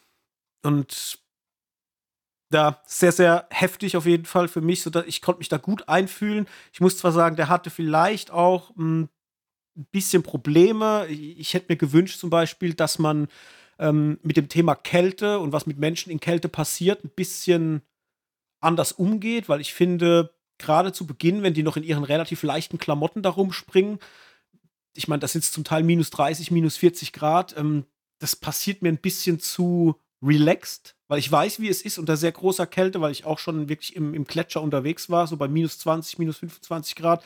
Ähm, da hätte ich mir vielleicht gerade gewünscht, dass so dieser, äh, oh Gott, wie nennt man das? Nicht Gefrierbrand, sondern Wund, äh, äh ja, man kann halt, also einfach, dass die Kälte denen mehr zusetzt. Du siehst es ja an den Fingern, an den Füßen oder dass halt auch mal Gliedmaßen dann halt äh, durch die Kälte halt absterben und so weiter. Ich weiß es nicht, wie es im Original war. Es gibt ja da wirklich Berichte drüber. Ich weiß nicht, wie da die Erzählungen sind, ob die halt wirklich alle so klimpflich davon gekommen sind, die, die jetzt überleben, weil es sind ja auch sehr, sehr viele gestorben. Es waren insgesamt, glaube ich, 42 äh, Passagiere und davon haben 16 überlebt, meine ich. Ich gucke gleich nochmal, wenn du noch was dazu sagst. Ähm, also es sind schon ähm, sehr, sehr viele gestorben. Aber die, die da überlebt haben, die sind ja alle eigentlich relativ klimpflich davongekommen. Die waren zwar alle unterernährt, aber äh, so richtig stark verletzt oder äh, beschädigt waren, äh, ich glaube, nur ein oder zwei davon, die so richtig in ärztliche Behandlung mussten. Der Rest hat es ja relativ gut überstanden, wie gesagt, äh, nur halt mit, mit Unterernährung. Ähm, ja, er hat mich erstmal sehr berührt zurückgelassen. Ich fand es sehr krass, sich sowas anzugucken, weil man irgendwie das überhaupt nicht auf dem Schirm hat, wie denn in, in dieser Höhe auf so einem Berg eigentlich die Natur funktioniert. Ich fand die Landschaftsaufnahmen auch großartig. Also gerade wenn die Kamera mal wirklich so über den Berg geht, äh, ich dachte mir wirklich, boah, sieht es gut aus. Es sieht so verdammt gut aus und auch diese Zeit, also sprich, es spielt ja in den 70ern, auch dass du denkst, du bist in den 70ern, war meiner Meinung nach sehr, sehr gut aufgegriffen. Vom, vom Bild, von der Körnung, vom Color Grading her fand ich es auch sehr, sehr stark. Ähm, ich weiß gar nicht, wie die da gedreht haben, ob die da wirklich äh, in Locations gedreht haben, weil du siehst es halt, ich, ich denke, es ging halt nicht anders. Ich glaube nicht, dass das irgendwie fake war, wenn mhm. die da mhm. auf dem Berg irgendwo sind. Also das war schon sehr krass. Ähm, sehr, sehr stark. Äh, bewertungstechnisch, sage ich mal, ist noch nichts, machen wir nachher dann vielleicht gemeinsam. Aber war gut. Also hätte ich nicht so kommen sehen. Ich dachte, dass der, gerade weil er dann auch ähm, europäisch produziert ist, vielleicht da ein bisschen schwächer äh, daherkommt. Fand ich aber überhaupt nicht. Mhm. Puh, okay, wo fange ich an? Mhm. Also von vorne, aber ein bisschen anders. Danke dir für deine Einschätzung von dem Film und wie du das so siehst, weil bei mir ist es tatsächlich fast genau anders. Also ich habe, ich fand den Anfang leider zu kurz. Also mhm. ich finde, da hat es nicht geschafft, mir jetzt die Person klar irgendwie sympathisch, ja. Aber dadurch, dass es alles unbekannte Schauspieler waren, vielleicht oute ich mich jetzt als absoluter Vollhorst und diese Vorarbeit nicht geleistet wurde an wer hat welche Persönlichkeit, wie steht wer zueinander, hatte ich von Anfang an Probleme, irgendwie eine Connection zu denen aufzubauen. Mhm. Also mir ging es persönlich so. Plus, dass ich sie, das klingt so arschig, teilweise nicht auseinanderhalten konnte, ey. Ich hatte, mhm. ohne Scheiß, ich wusste nicht, wer ist denn jetzt irgendwie, also ich wusste einigermaßen der vermeintliche Hauptprotagonist, sagen wir es mal so.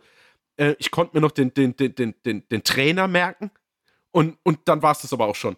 Also ich weiß ja. nicht mal, kurze Frage zwischendrin. das mache ich jetzt direkt mal, weil wenn schon peinlich, dann richtig. Äh, dieser, ähm, der Junge, der quasi ihn im Endeffekt überzeugt, dass er doch mitfliegt. Weil er gesagt hat, das könnte unser letzter Urlaub sein, wo wir zusammen und so, du wirst dann Anwalt, ich mach das und das und dann treffen wir uns mhm. nicht mehr. Ist der später überhaupt da dabei? Oder stirbt der schon bei. Der, und das ist schon mein Problem. Weißt du, ja, ja. ich sehe den da und weiß irgendwie im Endeffekt, ich weiß nicht mal, ob der überlebt hat oder nicht. Weil ich mhm. einfach, weißt du, ich hätte dauernd zurückspulen müssen, wer wer ist. Ich hatte echt ein Problem mit. Ja, ich weiß, was du meinst. Ich kann es ja auch nicht mehr sagen, weil der Anwalt, das war ja Numa, das ist ja der, der an dem Wundbrand später dann, äh, glaube ich, stirbt. Das mhm. müsste er gewesen sein. Ähm, ich meine, war das nicht sein Freund, der, der direkt schon zum Einschlag vom Flugzeug hinten rausgesaugt wird? Ich glaube es auch, aber ich war, ja, aber. Aber ich bin auch, also ich gebe dir kurz um, ein, um einzuhaken, ich gebe dir auf jeden Fall recht, die Darstellung oder das Einführen der Charaktere passiert relativ zügig, sodass du jetzt nicht eine Charakterzeichnung kriegst und auch jeden einzelnen, ich meine, es sind immer, immerhin äh, über zehn Personen, die dir da Klar. gezeigt werden, ja. die kannst du natürlich nicht direkt auseinanderhalten. Und vor allem, wie du es auch schon sagst, es sind relativ unbekannte Darsteller, beziehungsweise jetzt äh, Darsteller, die man vielleicht bei uns auch nicht so oft gesehen hat. Ähm, dadurch, dass ich sie auch nicht kenne, fällt es ja noch mal schwerer, dann zu sagen, ah, das ist der und der, ich kann die irgendwie einordnen. Mhm. Gebe ich dir recht. Ne? Ja, oder manche Schauspieler, die man kennt, bringen ja quasi schon Sympathien mit, ohne dass es die Figur überhaupt mitbringt. Mhm. Weißt du, das kommt ja noch dazu. Also von daher muss ich echt dazu sagen, dass ich da tatsächlich auch durch den Film weg äh, meine Probleme mit hatte, weil ich einfach manchmal, vor allen Dingen ändern sie sich ja dann auch aufgrund der, der, der, der, der Wettereinflüsse oder äußerlichen Einflüsse an sich, ja, also die haben dann Hunger, die, die werden immer dünner, die werden verbrannt von der Sonne, weißt du, also das ist ja mhm. nicht so, dass die optisch so bleiben, wie sie sind und von daher ja. war das für mich, also ich habe da wirklich drauf geschaut als neutraler Zuschauer und habe irgendwelche neutralen, die hätten gar keine Namen gebraucht aus meiner Welt. Mhm. Weißt du, wie ich meine? Ich habe ja. da drauf geschaut und dachte, okay, ich schaue jetzt den Überlebenden dabei zu, wie sie überleben oder auch nicht. Mhm. Und ich glaube, das hat mich ein bisschen gestört an dem ganzen Film. Weil ich hätte mir so gern, ich hätte mir so viel. Ich hätte mir es irgendwie emotionaler vorgestellt, für mich persönlich als Zuschauer. Das kann natürlich mhm. jeder für sich selbst ausmachen, aber bei mir hat das aus den Gründen jetzt nicht so funktioniert. Ähm, aber jetzt bin ich schon zu weit vorgeschritten. Also ich wollte einfach sagen, eigentlich Einführung der Charaktere war mir ein bisschen wenig. Ich muss dir völlig recht geben, dass dieser Aufschlag oder dieser Unfall an sich, also wie diese, wie diese, diese Sitzreihen aufeinander gedrückt werden. Boah. Ich weiß nicht, wann ich das letzte Mal sowas Schlimmes gesehen habe. Also ja. wie, sich, wie sich die Beine unten durchbrechen, wie die eine einfach in so eine Metallstange reingedrückt wird. Ey, ich fand das so, so widerwärtig. Und zwar das erste Mal auch, wo meine Freundin dann gesagt hat, oh Gott, das ist so ein Film. Und ich so, ja, es geht um Flugzeugabsturz. Was dachtest du? Und dann sagt sie, ah, ich habe an sowas gedacht wie hier der Plane mit, mit, äh, mit äh, hier, wie heißt der? Äh, Gerard Butler mit Gerard Butler. Ja, die dachte echt, das wäre halt sowas. Und dann dachte ich, nee, und dann habe ich gesagt, nee, nee, nee, das sind wahre Begebenheiten so, da geht's nur ums Überleben. Ach Gott, ach Gott. Und die war halt echt, die war durchgehend. Also mhm. die hat wahrscheinlich heute noch Probleme. Also sie hat schon Angst, in einem Monat jetzt zu fliegen, obwohl sie keine Angst hat vor Fliegen. Ja, nur ja. weil sie das so schlimm fand. Naja, kurzer, ähm, kurze Anekdote da dazu. ja, was ich dann richtig cool fand, ist, wie die dann ähm, sich, also ganz schlimm fand ich auch noch so fünf Minuten nach Aufschlag von dieser Maschine. Also wenn du mit der Kamera da durchgehst und du siehst, jeder ist irgendwie blutverschmiert, weiß gar nicht, ob er eigentlich selbst verletzt ist oder nicht. Du hörst nur Schreie, nur. Also das fand ich schon ganz, ganz schrecklich inszeniert, im Sinn von gut inszeniert, um das Schrecken rüberzubringen. Genau, und dann aber auch die, die Vorgehensweise. Also dieser, äh, oh, ich weiß gar nicht mehr, wie er heißt, aber der Trainer übernimmt doch dann so ein bisschen die. Ja, Marcello. Marcello, der. genau. Der übernimmt ja so ein bisschen das Kommando, sage ich jetzt mal in Anführungszeichen. Und ich das, fand das dann richtig krass, wie er reagiert. So, äh, du schnappst mhm. dir jetzt einen Koffer, schaust alle Koffer durch, die noch übrig sind. Wenn da was zu essen ist, packt es in einen Koffer. Die Klamotten kommen da rein. Da müssen ja. wir schauen, dass wir einen Schutzwall hinbekommen. Und weißt du, also das war gleich so, mhm. wo ich mhm. dachte, ja verdammt, genau, äh, wir, da, da, brauchst du so einen Macher. So, weißt ja, du? Ja. Also, ich habe das, äh, hab das sehr gemocht, muss ich sagen, dass. Ähm, dass da dieser Zusammenhalt da war und du gespürt hast, dass das Menschen sind, die viel Zeit miteinander mhm. verbringen, die auf, ein, die auf sich achten und das hat bei mir zum Beispiel auch ausgereicht, dass ich so involviert war, weil ich einfach gemerkt habe, das sind Menschen, da ist eine Liebe zueinander da, so eine Brüderlichkeit, weißt du? Ja. Das fand ich zum Beispiel, es gab einen Moment, den ich sehr stark fand, wo Marcello meinte, äh, sagt den Jüngeren noch nicht, äh, hier, äh, ich glaube, wer gestorben ist oder, oder wo die Leichen oder irgendwas war. Also es war irgendwas, wo er meinte, den Jüngeren soll man das noch nicht sagen, damit die Moral nicht sinkt. Ja. Und du hast richtig gemerkt, dass der wirklich den Deckel auf hat, wie so wie der Trainer halt einfach von dieser Mannschaft. Ja, und, aber- und, und- der sich sorgt. Weißt Und, ja, genau, ja, total. Und vor allen Dingen auch krass, dass diese, dieses, dieses Konstrukt Trainer und Mannschaft und wer wo steht und wer auf wen hört, trotzdem dieser, in dieser Extremsituation noch übertragen wird. Also ob jetzt auf dem Ja. Rugbyfeld oder hier, Ja. kein Unterschied. du? Ja. Und das finde ich cool. Und das macht aber auch Mannschaftssport aus, muss man halt echt dazu sagen. Also wenn du jetzt nicht eine Mannschaft voller Dullis hast, wäre das im Regelfall so, weißt du? Also es ist ja nicht Ja. nur Ball spielen, sondern auch Zusammenhalt und, und, und miteinander irgendwie versuchen, ein Ziel zu erreichen. Und wenn es halt in dem Fall nur Überleben ist. Also nur, also wenn es in dem Fall Überleben ist. Mhm. Genau, das fand ich sehr, sehr cool. Und dann muss ich sagen, da war so eine Stunde, anderthalb vielleicht rum und dann dachte ich, ja, okay, der Film könnte jetzt langsam zum Ende kommen. Mhm. Weil war dann irgendwie, und das klingt total arschig und eigentlich fühle ich mich dabei total schlecht, das zu sagen, aber ich war dann irgendwann gelangweilt vom, vom Zuschauen, wie die jetzt überleben. Also ich weiß nicht, Mhm. ob mir da also Spannung gefehlt hat, aber ich meine, das brauchst du ja jetzt auch nicht spannender machen, als es war. Es ist ja einfach nur eine vermeintliche Wiedergabe der Ereignisse von damals. Aber es hat mich halt dann nicht so mitgerissen. Ey, ich war dann echt da gesessen und dachte, ach Gott, weil ich wusste ja auch nicht, wie viele Tage die das sind. Und dann dachte ich, naja, jetzt sind wir jetzt irgendwie bei 17 Tagen oder so. Und dann dachte ich, naja, es wird jetzt bald, wird jetzt bald vorbei sein. Und ich bin halt so, ich will das halt vermeiden, auf Pause zu drücken, um zu sehen, wie lange ein Film noch geht. Weißt du, Ja. ich will überrascht werden, wenn der Film jetzt rum ist. Oder allein von der Erzählung her vom Film für mich selbst festlegen, oh, wir, wir nähern uns dem Ende.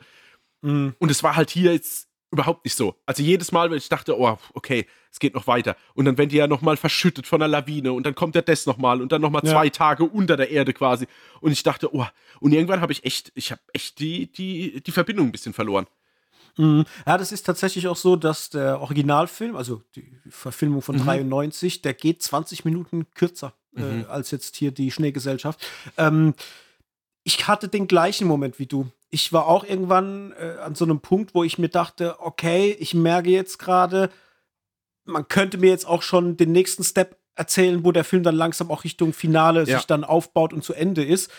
Muss aber auch gleichzeitig dann sagen, dass dieses noch längere Warten sich bei mir dann irgendwann umgekehrt hat in noch mehr hineinversetzen in die Person, in dieses Ausharren und wie die einfach alles versuchen, um halt nicht zu sterben und diesen, diesen ewigen Kampf, gefühlt ewig langen Kampf dann austragen müssen mit der Kälte und diesen Gegebenheiten.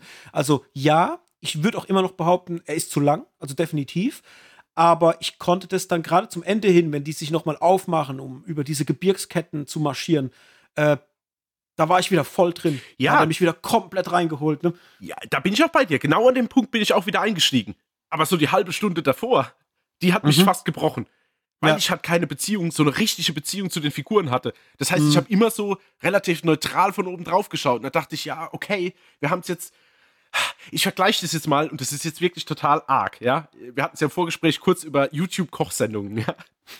so, und ich habe da jetzt äh, ge- gestern ein Video geschaut, das ging irgendwie fünf Minuten, ging um irgendeinen Bratling.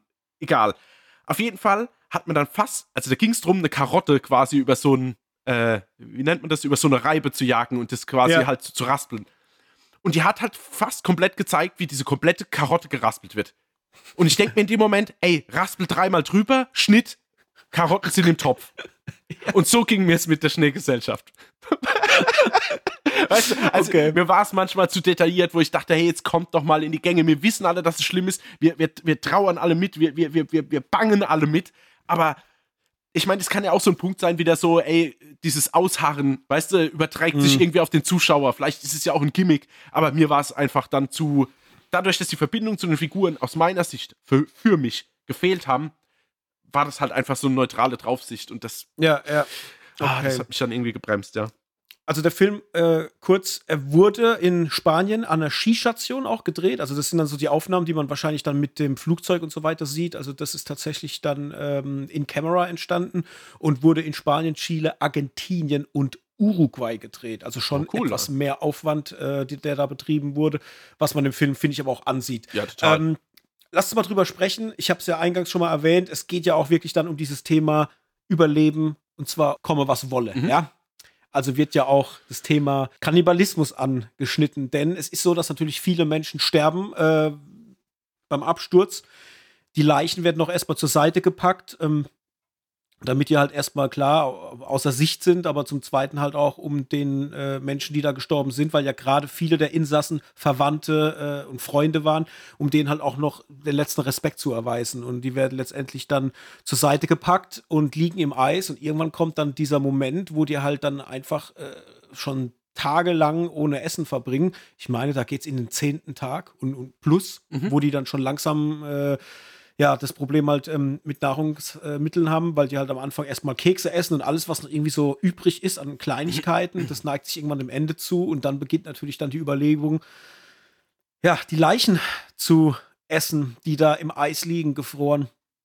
Und mhm. das ist eine sehr, sehr krasse Geschichte, weil gerade, äh, wenn man so ein bisschen liest über diesen Fall, der ja, wie gesagt, auf wahren Begebenheiten beruht, tatsächlich ja fast alle äh, Opfer aufgegessen oder angegessen wurden, bis auf die Mutter und die Schwester von Fernando. Äh, die haben sie quasi äh, aus Respekt ihm gegenüber ähm, unversehrt gelassen, aber der Rest äh, wurde halt verköstigt. Mhm. Alter Schwede. Das ist, ich, also zwei Sachen. Auf der einen Seite denke ich mir, die sind respektvoll mit dem Thema umgegangen, weil du kriegst im Film dann vermittelt, eine Handvoll Personen kümmert sich dann um das Zerlegen der Leichen, damit die anderen das nicht sehen müssen und auch dann dieses Fleisch nicht mit Menschen assoziieren, die sie vielleicht kennen und das Essen leichter fällt. Das ist das eine. Also die, die Person, die sich erbarmen, es zu tun. Ähm, was auch dann, wie gesagt, relativ respektvoll meiner Meinung nach dann auch im Film gezeigt wird, weil du, du kriegst nicht zu viel zu sehen. Auf der anderen Seite bin ich aber auch jemand, der sagt, vielleicht hätte ich gern mehr gesehen, wie dieser Struggle mit diesem Thema äh, war. Also sprich, wirklich die, die Grenze zu überschreiten, es zu machen. Vielleicht auch, wie krass das für diejenigen gewesen ist, die dann auch die Leute zerlegen mussten. Das kriegst du halt im Film nicht wirklich zu sehen. Wie ging es dir da? War das für dich eindringlich? Also hast du, war das Thema für dich präsent und du sagtest, ja, das ist mega krass. Oder hat es dir auch noch, vielleicht auch an irgendwas gefehlt? Oder wie, wie, wie ist es dir da äh, gegangen? Mhm. Also ich fand es super, wie sie in dem Film mit dem Thema umgegangen sind. Also für mich stellt sich auch die Frage nicht. Also ich wäre wahrscheinlich der, der es vorgeschlagen hätte. Also wenn ich bei den Überlebenden dabei gewesen wäre, also da brauchen wir nicht sprechen. Ähm, ich fand es total gut, wie sie damit umgegangen sind, wie du schon gesagt hast, dass es dann quasi zwei oder drei Personen gab, die sich dann um das Auseinandernehmen gekümmert haben, beziehungsweise einer, der entschieden hat, wer als nächstes dran ist, ohne dass irgendjemand weiß, wer das dann mehr oder weniger ist. Also maximal die drei, aber der Rest wusste es nicht, dass sie halt nicht verrückt werden. Finde ich total gut, wie sie mit dem Thema umgehen. Ähm, Ob es jetzt so war oder nicht, das sei jetzt mal dahingestellt, aber äh, wie es im Film rübergebracht wird, finde ich total super mich hat dann bloß diese Diskussion gestört. Also wenn hier, jetzt habe ich schon wieder, wie, wie, wie heißt der, der Hauptprotagonist mehr oder weniger, der quasi dann dieses rechtliche Thema ansteuert, da habe ich echt kurz Nummer. Mir, ja, da habe ich echt kurz mir in die Augen gerollt. Weil da dachte oh, ich, aber da, aber da dachte ich mir, ich finde es krass, dass sie das einbauen, weil du bei aller Katastrophe immer noch merkst, dass da eigentlich rationale Menschen sitzen. Also ich fand es gar nicht so, also ich fand ja, es irgendwie eher naja. äh, beeindruckt, weil die jetzt da ganz rational sitzen und sagen, ja, rational könnte auch sein, ich darf nicht sterben, ich muss jetzt was essen, ja. Genau, ich wollte gerade sagen, also was ist ein rational? Aber, ja. Dass die halt wirklich in dieser Katastrophe sich noch unterhalten, ob das jetzt eine Straftat ist, was sie da eigentlich machen.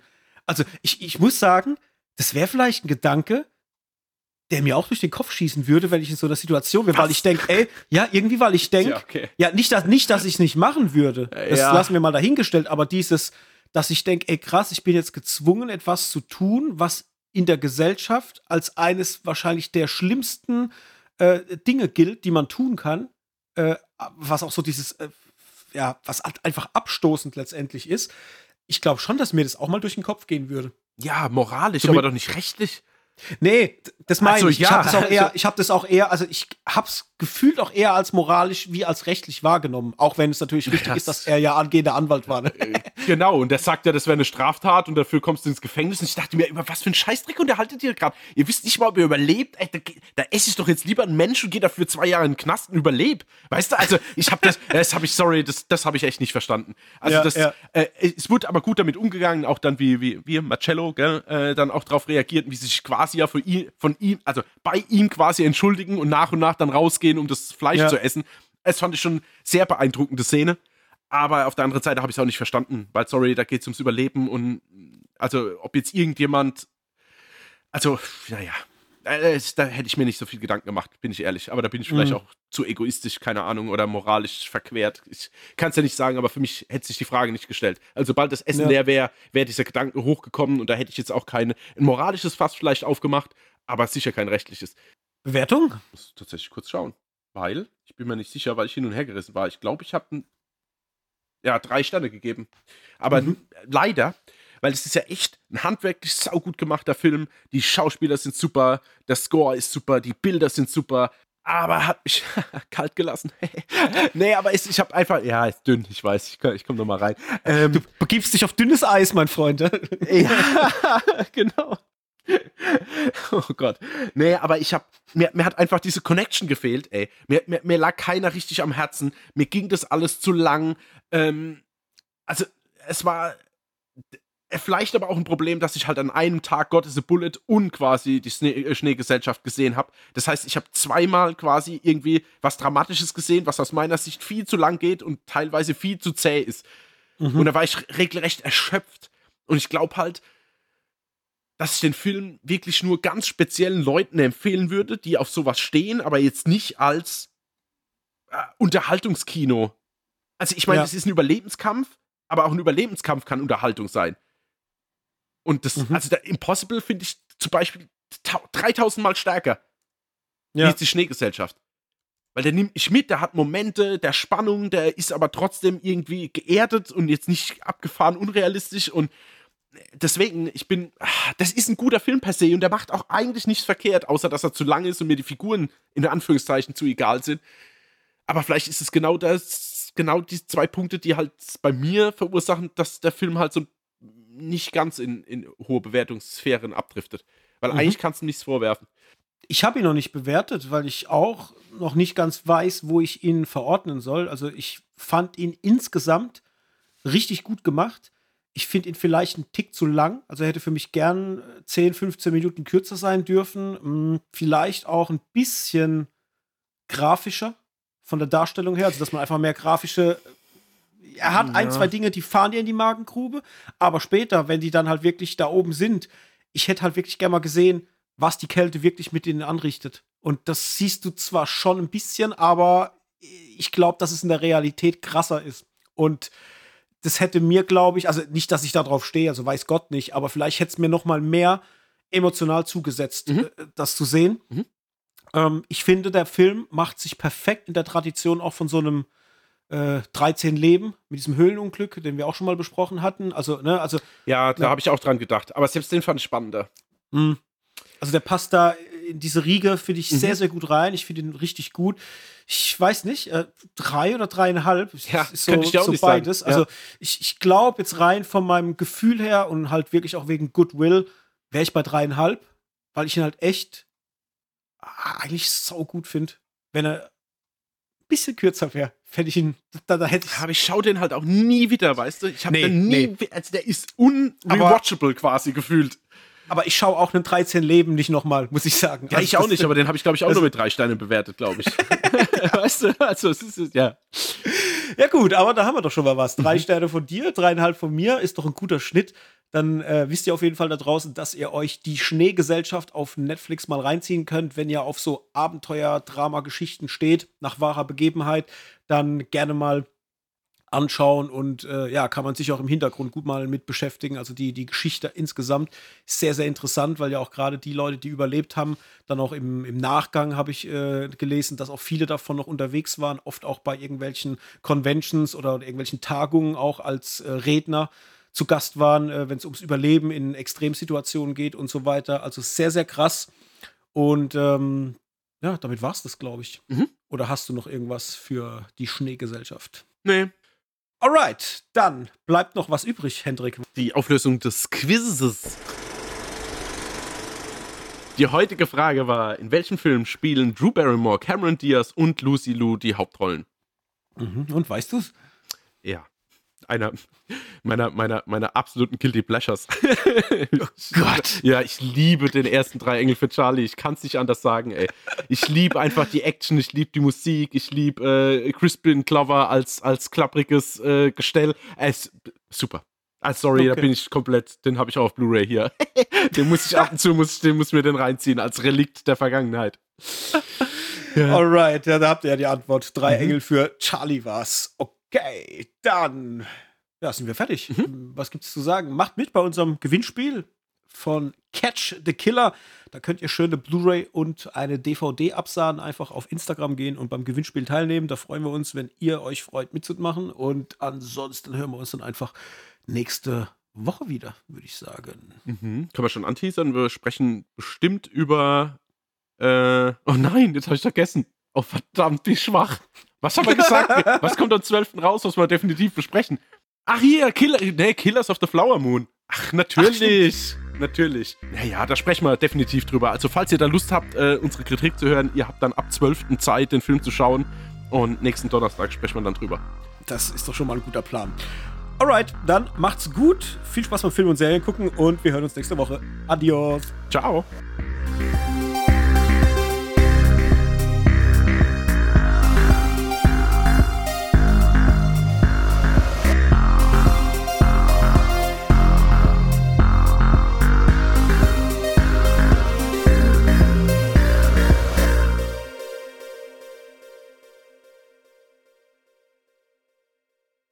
Dieser Podcast ist Teil des Podcast-Netzwerks dbpdw.